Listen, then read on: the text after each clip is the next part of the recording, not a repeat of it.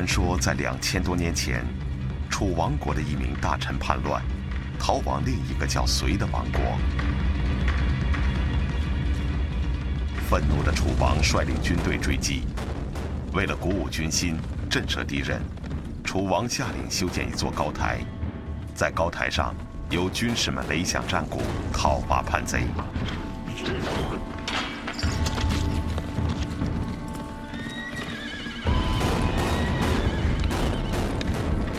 小山坡因此留下了一个充满音乐节奏的名字——雷鼓墩。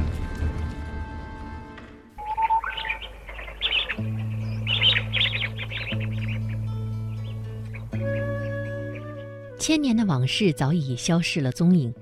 二十世纪七十年代的一天，就在雷古墩附近，人们幸运地发现，原来这里真的隐藏着一个古老的王国，它曾有过神奇的故事和神奇的音乐。今天的湖北省曾经是中华古文明的发源地之一，省会武汉至今仍然可以看到许多历史的遗迹。在距今两千五百年前，这片土地是当时称霸中国的七雄之一楚王国的领地。随州在武汉市西北一百五十五公里。民间传说，两千多年前有一个叫隋的古王国曾在这里建都，隋的名称就来源于此。关于楚王追逐叛贼的故事，就发生在随州市的郊区。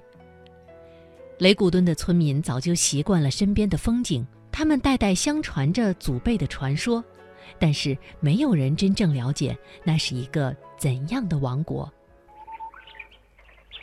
十几岁就成为军人的王家贵，还时不时的会来雷古墩走一走。在他并不复杂的人生经历中，最难忘的事就发生在这里。那是四十多年前，一九七七年的秋天。王家贵所在的军队准备新建厂房，他们看中了雷古墩附近的两个小土包。炸药爆破后，泥土当中出现了黑黄相杂的土质。王家贵觉得很奇怪，这个土质呢，我都感到很怀疑，因为呢，四周都是红砂岩，中间是就像那个什么考古书上说的五花土，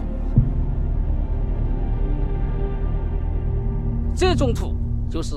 人工回填的，有过去有人叫观音土，这种土质呢可以封闭，呃，可以呢这个什么能够呢避水，所以都是人工呢就用挖来进行回填的，还有夯实的印子，所以因此呢我就更怀疑这是一座古墓。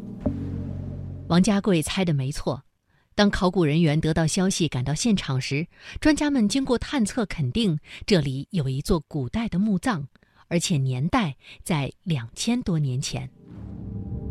一九七八年五月，在经过近半年的准备后，考古挖掘工作正式开始。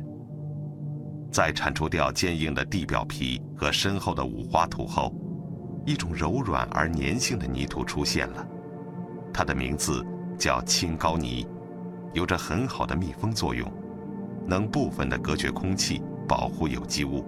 青膏泥的下面还铺着六万公斤木炭，这让考古学家欣喜。虽然青膏泥和木炭的具体效用至今仍然存在谜团，但在湖南长沙马王堆出土的西汉墓葬中，也曾经发现同样的青膏泥和木炭。有人猜测，正是靠了他们的防护，才使得墓主人经过了两千多年的岁月，仍然保持躯体不朽。成为世界上保存最好的石狮。那么，这座经过严密防护的古墓是否安然无恙？墓的主人会不会也像马王堆的女尸一样幸运呢？在清理完青膏泥和木炭后，露出了巨大的木质盖板。人们发现，整个墓室是由一百七十一根方形木条垒建起的，所有的木板上。都找不到任何锯和刨的痕迹，它们是用完整的紫木树砍凿而成的。如此规模的木椁墓，连考古学家都感到意外。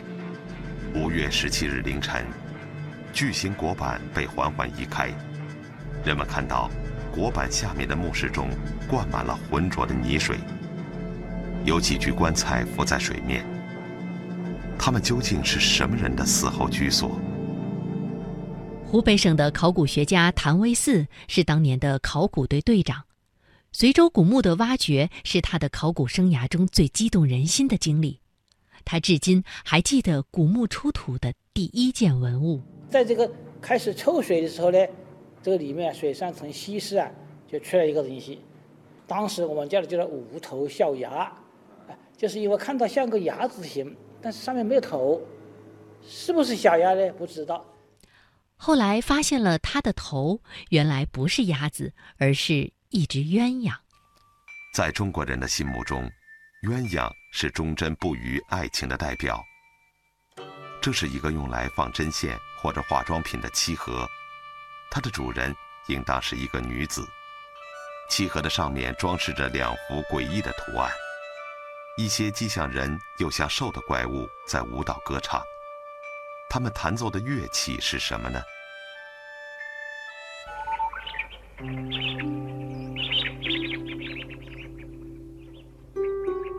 在很长的一段时间里，远离大城市的雷古墩是一个安详的小世界。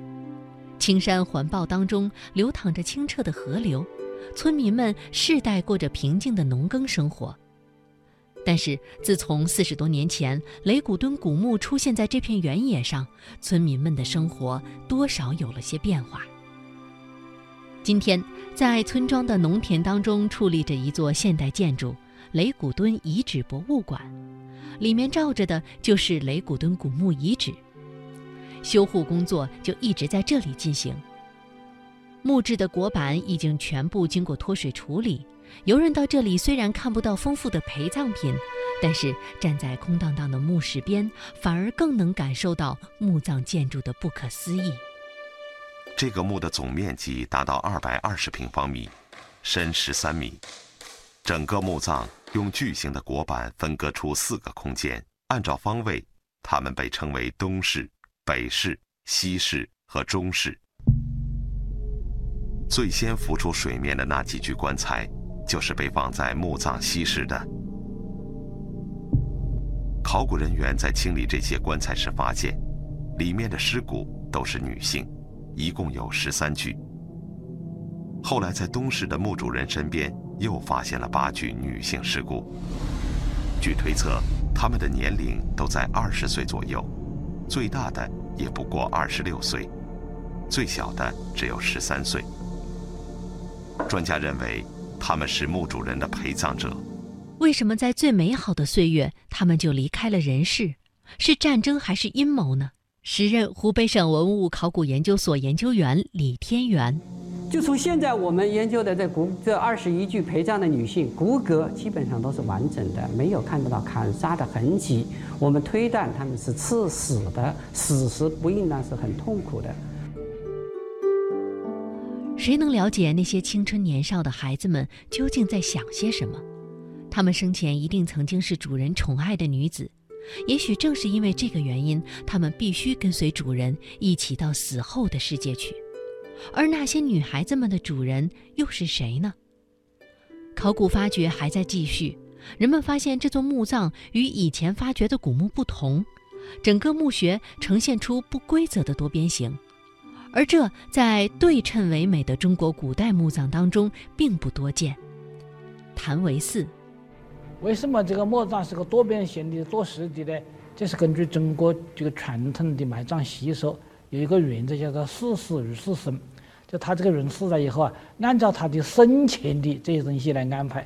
他这种形状呢，实际上呢，就是他生前的居住的这个房屋啊、宫殿的这个形状。所以呢，埋到地下以后呢，还按照他生前一样来安排，所以我们叫他地下工。